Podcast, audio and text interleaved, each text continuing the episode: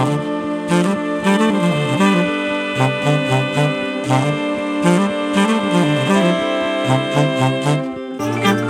ドバイブスミッドナイトラクザ by 倉園慶三こんばんは。ただいま5月12日金曜日の午前3時18分です、えー昨日ですねあの私のいわゆるグッドバイブス公式ホームページというかねウェブサイトがありまして、えーこれがドメインが、えー、goodvibes.work WORK ワークですね。まあ仕事とか働くとかのワークなんですが goodvibes.work というドメインなんですけどもまあこれ要はあのー緑の本を書いた時に、えー出した時にかえー公式ウェブサイト作ろうと思って、あの、グッドバイブスでドメインをね、えー取ろうと思ったんだけど、もう予想してましたけどね、こんなんでいい、そのドメイン取れるはずないと。グッドバイブスはちょっとやっぱり、ね、あの、使われてる可能性が高いですからね。JP もダメだったし、まあ当然ドットコムなんか取れないし、まあその他もろもろ検討したんだけども、うん、なかなかいいのがなくて、えーでたまたまその緑の本のねあの表紙の上の方に英語のタイトルで「グッドバイブスワークスタイル」というふうに書いてあるんですよね。だからグッドバイブスドットワークっていうのはありじゃないかなと思ってまあご機嫌な仕事ですからね。しかもあの本はね。えーでさらに言うとこのドットワークドメインっていうのがものすごい安いんですよ。あのまああのおそらくねこれを聞いてらっしゃる皆さんがそのウェブサイトを作る時にねドットワークドメインってなかなか使いにくいと思うんですけどもね。でもあのケースによってはあの働く何かとかね、えーそれからまあワークに絡んだ何かその社名とかサービス名製品名であればこれは悪くない実はドメインでして。あの実はあのジャジャジンワークのねえっと、あれえっと、1回参加するとオンラインがスタンプ1個リアルがスタンプ2個もらえて、えっと、なんと5枚貯まるとですね、えっと、無料クーポンが1枚というね結構太っ腹なあのプレゼントがジャジュンワークにはあるんですけどもこれをあのいわゆるウェブサイトでね、えー一つずつ一つずつのお一人ずつ1枚ウェブサイトを作ってその URL をその配布してるんですけどもこのそのクーポンクーポンカードっていうのかな？メンバーズカードか、うん、メンバーズカードをその上げているウェブサイトもえジャジン .work なんですよね。ジャジンワークだからちょうどいいというね。ジャジン .work で月額多分ね100円台ですよ。200円はいかない、うん、だからものすごいお得なドメインなのでね。まあよ何の話かよくわかんないんですけど。まあよかったらお使いくださいということであのこの私のウェブサイトをリニューアルしたんですね。軽くリニューアルしたんですよ。というのもトップのそのバナーがね、えっと、ずっと攻撃のないコミュニケーションのおなんていうのかな写真だったんですよね。これが2021年ですからね。もうなんか2年ぐらいこのままにしておいた。あ1年半ぐらいか。このままにしておいた。2年経ってますね。1年半じゃない。うん、えーこのままにしておいたんですけども。えっと、この度ね、えーこの番組でも時々お伝えしているそのザ・ギフトという連載を始めましたのでね。そのザ・ギフトバージョンに、えっと、ウェブサイトをリニューアルしました。まあよかったらちょっとちらっと見てみてください。ただね、あの、スマホで見ると、えーこの辺もあの、両方に合うように合わせればいいんですけどもね、えーなんとなくそのスマホに合わせてしまうとちょっとこのパソコンで見た時の見栄えっていうのがなかなか難しくてね。この辺をその切り替えられるような表示にするとかっていう手もあると思うんですけどもね。そこまでちょっとやる気が起きないので、えースマホだとなんだっていう感じなんですけど、えーどっかね会社とかでねちらっとパソコンで 見てみてください、えーでそのウェブサイトにねえー左の上にロゴが貼ってありまして、ここに、えー Don't think、えー stare, listen and feel というね、まあ私の合言葉のようなね、えーその英語の文が、英文が載っているんですが、えー Don't think, stare, listen and feel ですね。まあ、日本語で言うと、えー Don't think, feel はもうあの、モイオドラゴンからいただいたんですけどもね、要は考えるなってことですね。Don't think, 考えずに。えーでこの間に stare listen っていうのは、えっと、業種傾聴というね私がまさにその攻撃のないコミュニケーションで書いた、えー現実を見に行こうっていうねそのためにはじっくりと見てじっくり聞く、うん。えー心象を見ずに現実を見るためのまあ一つの合言葉ですね。そして最後にフィール、うん、だから考えずに凝視傾聴して感じようというそういう合言葉なんですが、えー、これについてねあの久しぶりにあの今日私がやってるグッドバイブスファクトリーというオンラインコミュニティでね質問を受けましてね。でまあその質問を受けて、えー、いろんな何て言うのかなそのアドバイスを送るその質問にお答えしながらねアドバイスを書いていたら、えー、今日面白いワークを一つ思い浮かべてしまって。これももうすでにあのグッドバイブスファクトリーの今日のグッドバイブスということで書いたんですけどね。これがなんと624回、うん、でまさにこの 624回をほぼ日刊でやっているということはですねこういうなんか相談してくださる方の、えー、そのインスピレーションっていうかな、うん、質問とか相談。まさにあとワントレの受講者の方との会話の中とかね。そういう中でこうリアルタイムにこう出てくるっていうのを書かないとまあ無理なんですね 僕の頭の中だけで考えて600種類ものね話をやっぱり書くことは無理なのでやっぱり日々こういうやり取りがありがたくてねでここからワークが生まれてくるっていうまあそういう流れを私は大切にしているんだけどもえーと、よくこの番組でもね、えっと、本当のことはわからないって話をしていますよね。でこれは4つありまして自分について本当のことはわからない。他の人が何を考えてるか本当のことはわからない。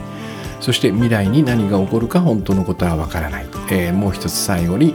えー、ある出来事がどんな結果をもたらすか、えー、因果関係ですね。これが本当のことはわからないという。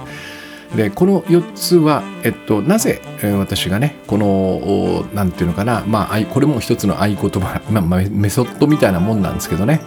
何か困った時に本当のことはわからないから始めてみるみたいなそういうメソッドでもあるんだけどなんでこんなものを作ったかっていうとこれはもう他でもない、えー、前回の番組でね最初にお話ししたのがまあ一つですね。僕らの中にいるこの偽りの自分というのがねえー、僕の意思を全く信頼せずに 僕がこの意思を自由に発揮すると非常にダメな選択をするんじゃないかと思って、えー、あらかじめねその理にかなった基準とかルール計画みたいなことを立ててそれに僕を従わせようとするという。えー、まあこれもあのー、ねあの全てがうまくいかないわけじゃないんですけども、えー、前回お話ししたようにねこれをやっていると僕の自由な意志つまり心がね、えー、やっぱり抑えられてしまって何が好きなのかとかそういうこともわからなくなっていくっていうここのね弊害を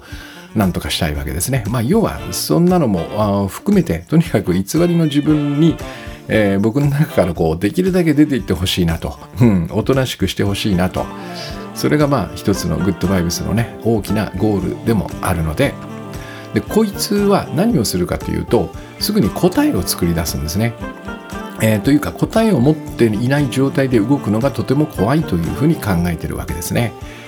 えー、だからさっき言ったような4項目の本当のことはわからないをかなり強引に無視してねこれは分かっているんだという前提で、えー、自分なりの結論答えを出す出そうとするんですよ、うん、だからもう何て言うのかな何かをする前に大体もう決まっているってことですね。例えばある仕事を見てこれが難しいとかねこれが面倒、えー、くさいとかえー、これがかなり手間がかかるみたいなことがもうやる前から決まっているんですね答えを持っておくわけですね。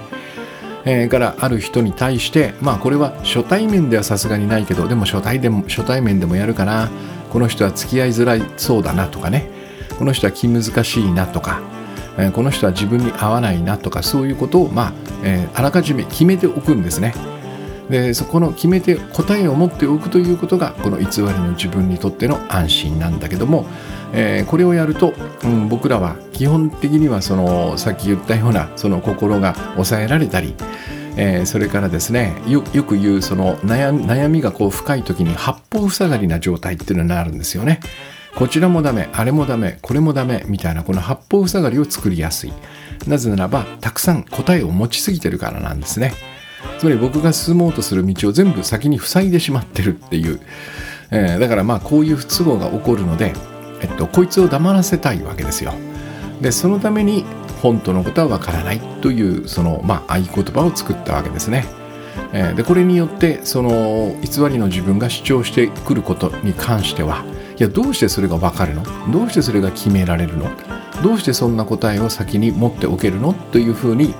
その何て言うのかなこの、え、偽りの自分の、まあ、誘惑ささやきそれから指導みたいなものね命令みたいなものに、まあ、対抗できるというかね、えっとまあ、それを無効にする、まあ、一つの魔法の言葉でもあるわけですね。でもやっぱり、あの、僕らにとってこの本当のことはわからないっていうのは、えー、なかなか受け入れがたい話でもあるわけですね。でまあまあとにかく今の流れで言うと、えー、偽りの自分は絶対これに反対しますよね。本当のことがわからないっていう前提になってしまうとせっかく自分でね、えっと、何とかしてこう作り上げた答えみたいなのがね、えー、基本的にはその効果がないっていうことになってしまうのでやっぱり猛烈にここに抵抗してくるわけですね。えー、それからやっぱりこのこうすればうまくいくとかねこうしておけば安全だあるいはさっき言ったようなこういう人には近づかない方が安全だっていうねこれはある種の人生の攻略法ですよね。えー、で僕らはやっぱりこれを自分で見つけるというのがね一つのこの人生の目的になっているのでおこれゲットしたぞみたいなやつは常に有効であってほしいとねやっぱ願わざるを得ないんですね。うん、これはもう私もいろんな分野でいろんなことをやりましたが、えっと、必ずどこかでこの必勝法攻略法っていうのを、まあ、見つけたいと思うし見つけた時の何て言うのかな興奮というかねこのアドレナリンっていうのは、えー、やっぱり相当出るわけですね。ものすごい気持ちいいんですよ。やった見つけた。もうこれやっとけば絶対大丈夫じゃんとかね。まあもうこれ絶対人に教えたくない。でもこれめっちゃうまくいくみたいなやつを見つけた時にやっぱちょっとこう有頂天になるんですよね。特に僕はあのライブをやってた時にえー、こうやればうまく演奏できるじゃんとかね、まあ、これはマインドの部分もあるし体の使い方みたいなのもあるしそうだな。それからお客さんとのそのやり取りとかね。この距離感その駆け引きかな。そういうものであこうやったら盛り上がるんだみたいなことをねこれまさに必勝法なんだけどもこれを見つけた時にはもう本当にやったなってガッツポーズを取るわけですね。えー、だから、えっと、こういうものが有効であってほしいという願望はなかなかやっぱ捨てがたいのでここに対していや本当のことはわからないよって言われることほどムカつくことはないわけですね。うんえーまあ、ちなみにねそのでも私はそのなんつうのかなステージでその自分がゲットしたと思うねこの攻略法とか、必勝法みたいなのは、えっと、まさにこの2013年にねもう一回音楽活動を僕は再開するんだけどもこの時期がまさにこのグッドバイブスを、えー、完成しかけた時期とほぼ同じでねもうなんとなくこの話を知っていたんですよ。だからやっぱりこの再開した後もねえっと、若い頃には気づかなかったなんかうまくいく方法みたいなのをこう見つけた気になるようなこともあったんだけど、えー、なるべくそれをなぞらないようにしてましたね。えー、というのもこれをその一回うまくいったやり方をなぞろうとするとまず一つはまずうまくいかないんですよ。というのもこの一回うまくいったっていう感覚っていうのは記憶ですからね。でその記憶はものすごく多分美化されていたりね脚色されていたりして僕の中で素晴らしいものになりすぎているので、えっと、どれだけそれになぞってねもう一度それを再現しようとしてもそれとぴったり同じには絶対ならないんですよ。えおかしいなおかしいなっていうねこの迷いの中に放り込まれるだけなんですね。はいはいはいやっぱりこうやってやるとうまくいくねみたいなことはまず起こらなくてこれおかしいぞとこの前と全く同じ方法なのに方法をねこう再現してるのになんで今日はうまくいかないんだなんだこの手応えはみたいなところに入り込んでしまうんですよ。でそんなことをするんだったらまだ何も考えずに演奏した方がねまさにその今ここのその日のね、えー、いい感じに多分このその日のいい感じの流れに多分乗れるんですよね。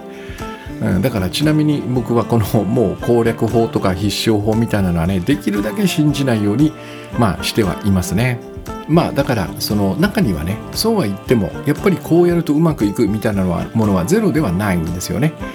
でもそれは何て言うのかなできるだけ型のような感じで、えっと、こうやらなければならないっていう自分に課すのではなくて、えっと、毎回毎回あやっぱりこうかやっぱりこうかみたいなことをその場で確認しながらえー、で重要なのはやっぱり、えー、臨機応変にその例えばお客さんが違えばやっぱり微妙に変わってくるし自分の調子が変わってくればやっぱり微妙に修正しなくちゃいけないしそういうことを何ていうのかなまさにこの流動的流れるようにねこれもブルース・リーが言いましたけど水のようにね be water ってやつですね。水のようにまあ型はなんとなく思い浮かべながらもそれに固執しないっていうねそういう感じですかね。だからまあその必勝法攻略法の全部を否定するっていうのもまたこれは乱暴な話なので、まあ、再現しないっていうのかな。もしくは本当のことはわからない。やっぱここは本当のことはわからないが大事なんですよね。これを心に置いておくということが大事ですよね。うん。確かにこれは、えー、十中八九役に立つ効果のある攻略法なんだけどもえっと、そこに1、2の漏れがあると。だから本当のことはわからない。そのようなことをこう、なんていうのかな、あらかじめ心にね、こう置いておくという、それが一番ベストなのかなっていう感じがするんだけども、まあ、要は、でも、このね、攻略法、さっき言ったように攻略法を見つける快感とかね、そしてやっぱりこの偽りの自分は、えー、基本的にはこのゲットモードね、何かを得るモードっていうので、えー、動きますから、やっぱりこのね、えっと、人より多く得られそうなね、もしくは人より早く得られそうな、この攻略法、必勝法みたいなものはね、えー、やっぱちょっとこうニヤッとしてしまうんですよね。どうしてもそれを得るとね。えー、で、そのニヤッとしてしまうと、やっぱりこれを五章大事にしたくなる。うん。だから私もですね、今でもこんな話をしながらですね、油断すると、この実際に見たり聞いたり体験したりする前からね、もうこうであるに違いないと決めつけて動いていることが実際にあったりするわけですね。うん、でそのために、まあ、本当のことはわからないということを思い出して自分に言い聞かせるんだけどもね、えー、でもこのこうであるに違いないを決めつけて動いているとですねこれはもう必然的に年を取るごとに、えー、できないこともしくはやってはいけないことが増えていきますよね。えこれは、えさっき言った4つの本当のことはわからないのうちの自分にも当てはまりますからね。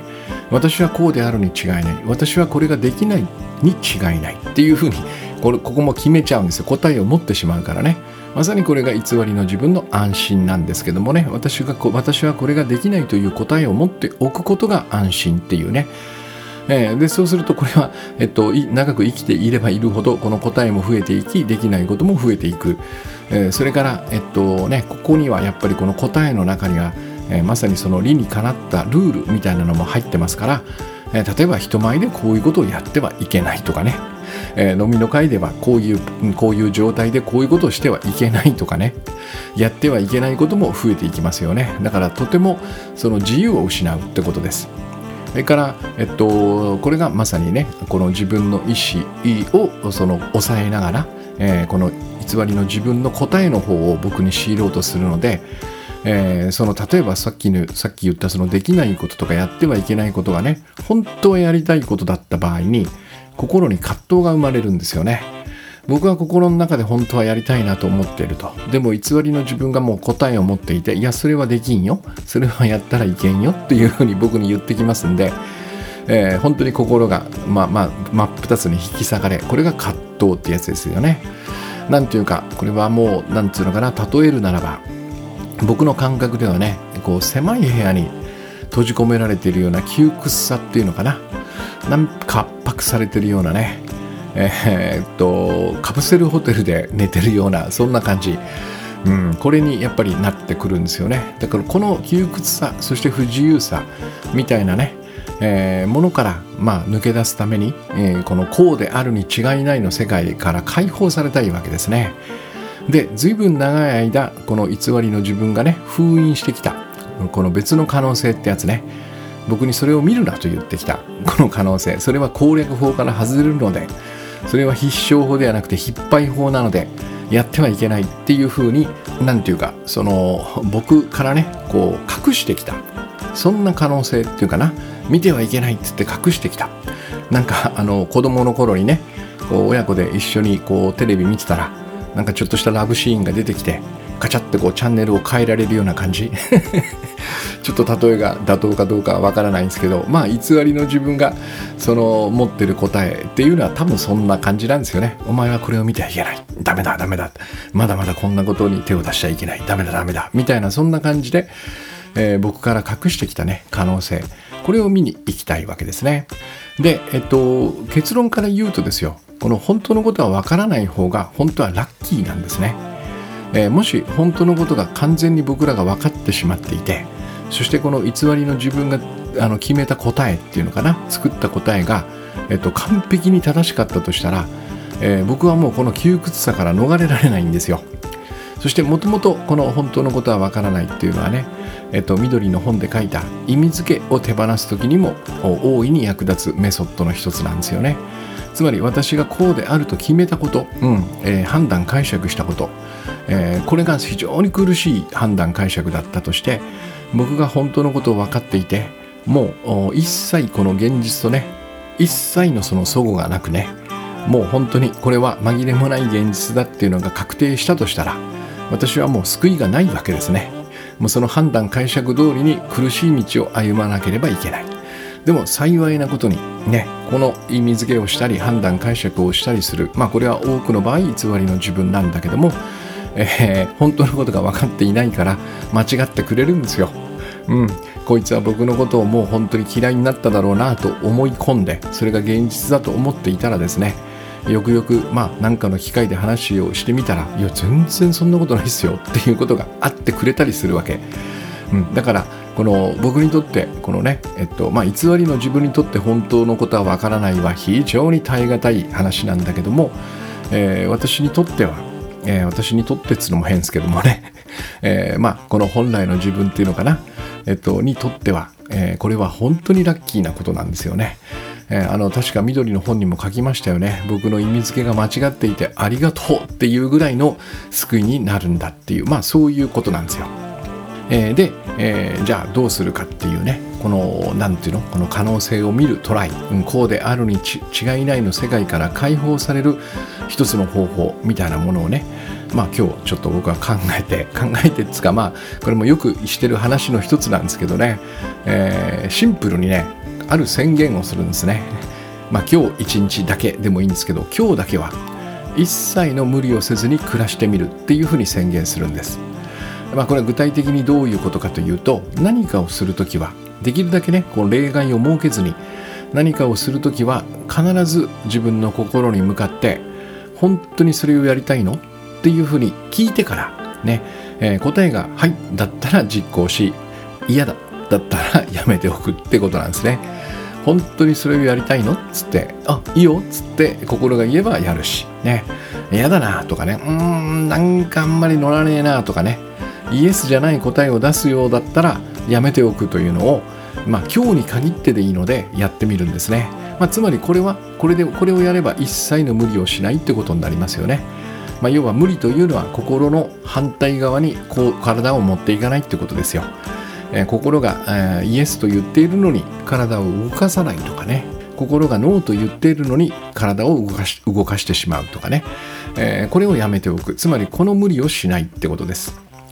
でもちろんあのね、えー、そうは言っても例えば仕事だとかね、えー、家族の世話とかねそういうものの中には、えっと、この選択ができないものもあるでしょう、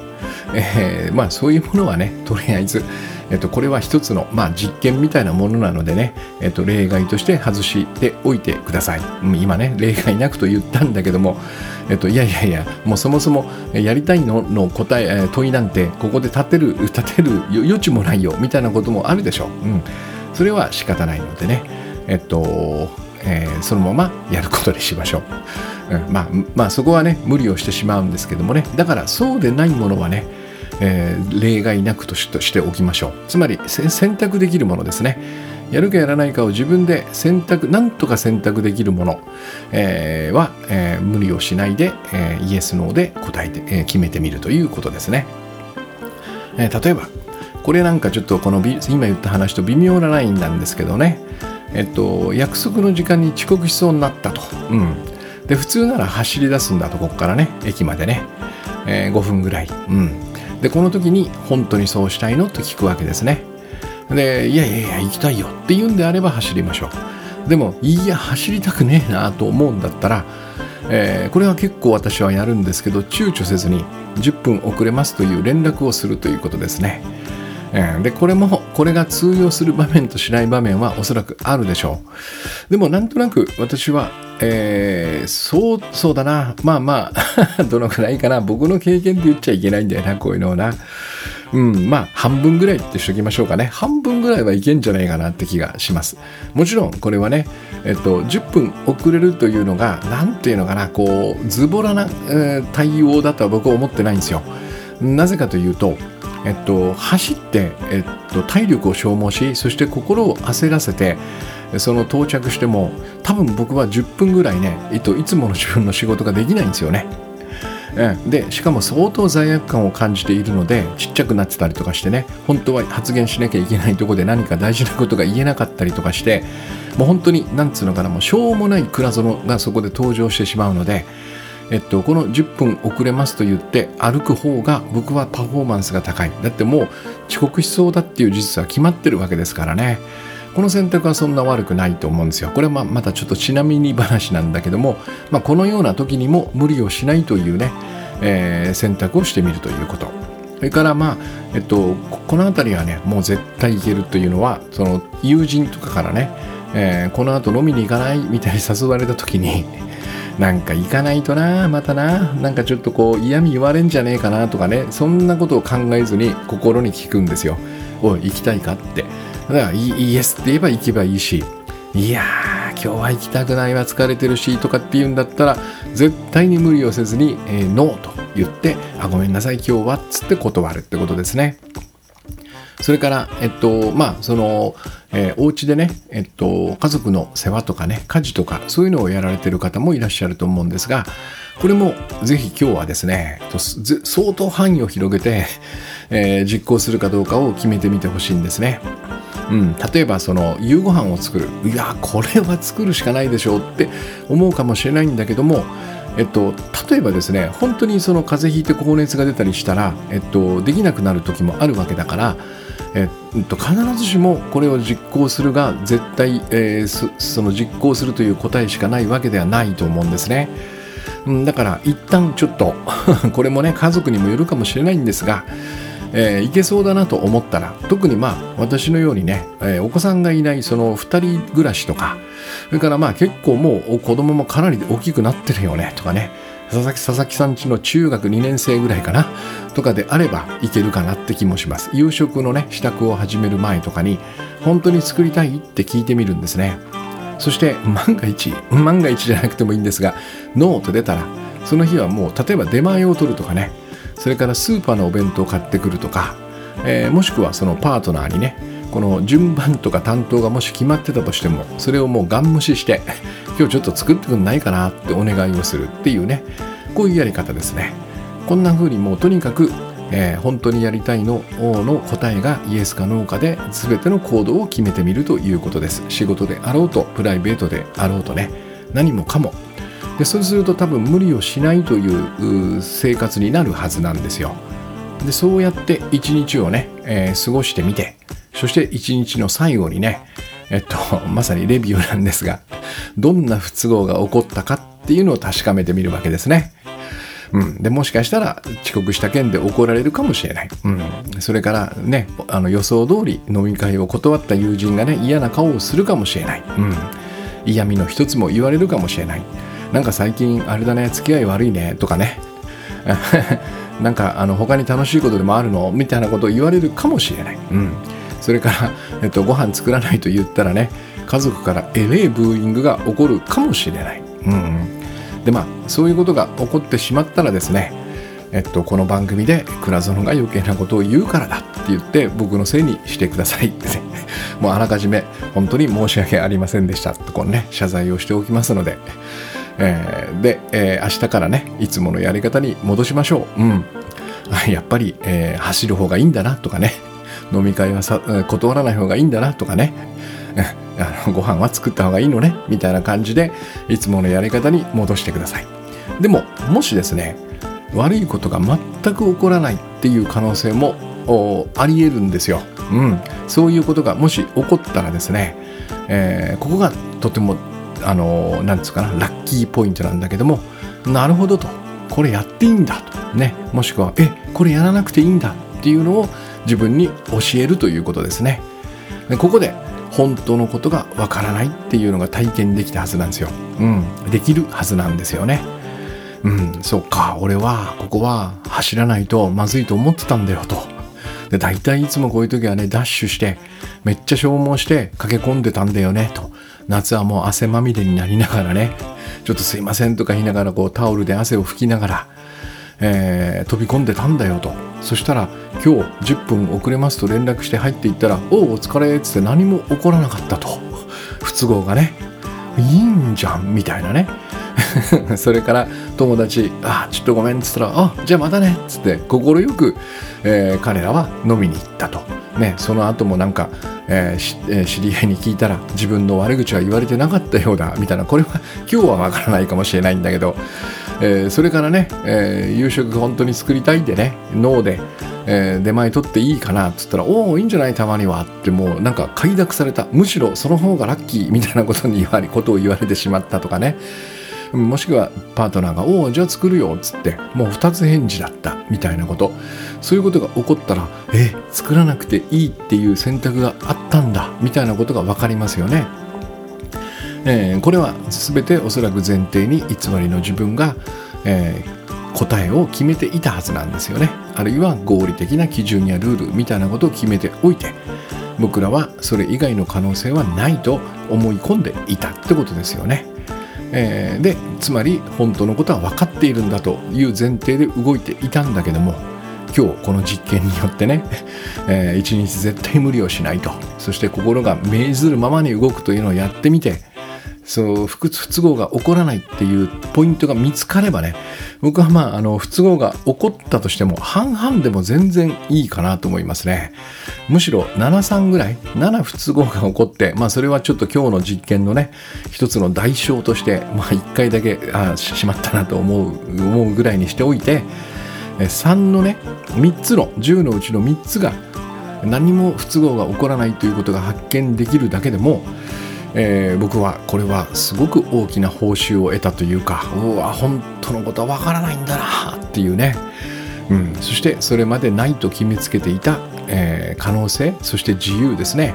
これを手にしたってことになりますからね。これが3つも手に入ったっていうのはでかいと思います。だからあと僕は割とね意識してこれをこう定期的にっていうのかな。あれなんかちょっと俺いろんな決め事作りすぎてねえかなとかね。なんか本当のことはわからないのに分かったふりして生きてないかな みたいな。そんな時にはうん、もしくはですよ。そんな時もそうですしもしくは何か辛くなってきたなと思った時。これはまあある意味その自分を休める癒すみたいな意味も、えー、入ってるんでしょうね。これをやるんですよね、えー、今日は一日絶対無理をしないで生きてみようっていうね。暮らしてみようっていうこのトライ、うん、で、えー、お服の場合やっぱり無理しなくてよかったんだなっていうことの方が私の場合はですよ。まあこれは本当に仕事とか家族とかね友人関係とかによって千差万別になるでしょうから一概には言えないんだけど僕の場合はまあほぼほぼゼロですね。不都合はゼロでいやもうほんとこんなとこで無理すんのやめようとかね、えー、これは何ていうのかな？えっとそうだな。うんえっとイベントの準備とかね告知とかね。えー、それから何かなとスライドをもっと作り込んでおこうとか、えー、何かにもう一回目を通しておこうとかそういうやつに多いですね。それをしなくても何にも問題なかったなっていうね。うん。まあ、この辺りをだから定期的にというか、まあ、よかったらですねこの番組を朝聞いていただけたらえっとその本当にね人生に支障がない ぐらいの 頃合いで、うん、そのぐらいのあの感じでねえー、いい塩梅っていうのかな。そんな感じで、えー、ここは選択できるなっていうところでもいいのでね。無理をしない。本当にそれをやりたいのっていうので、えっと、動くか動かないかを決めてみてください。でこうするとですね、えっと、最初の話に戻るんだけどもえっと、本当のことはわからないってことが僕の人生の中にいっぱいあるなっていうことが、えっと、こうまざまざと浮かび上がってくるんですね。でその本当のことがわからないことによって、えっと、実は不都合なことが起こらないっていう報酬が得られてるということはやっぱりですよ本当のことがわからない方がラッキーだったんだなと自分で決めつけて自分で判断解釈して、ね、私を窮屈な部屋に閉じ込めたりそれから八方塞がりにするよりも勇気を持ってね、まあ勇気がいるとは思うんですけどもね、これは偽りの自分を追い出すための勇気みたいなものなんだけども、この必勝法、攻略法、安全策みたいなものかな。それを一度ね、横に置いておいて、もう一回改めて心に本当にそれでいいの？と聞いてみるっていうね。これは、あの、まさにこの定期的にやる、なんていうのかな。まあ一つのこのメンテナンスでもありね。あるいは癒しでもあるしそれから、えーと、リフレッシュみたいなことかな、うん、自分の人生のこの狭くなり自由が失い失われそして可能性もこう狭まっている。これを元に戻すというかね。もっともっと僕の僕の可能性自由っていうのはね広かったんだよね。選択肢もたくさんあったんだよね。っていうことを思い出すための一つのトライなのかなというふうに私は捉えています。で最後にね、えー、今日の話を象徴する言葉っていうのが一つあって私が大好きな言葉でね、えー、一個あるんですけどもこれが諦めるってやつなんですよ。でこれもまあこの一般にはねものすごくネガティブな意味で使われることの方が多いんだけども僕はものすごくこれは救いになる言葉だなといつも思ってるんですね、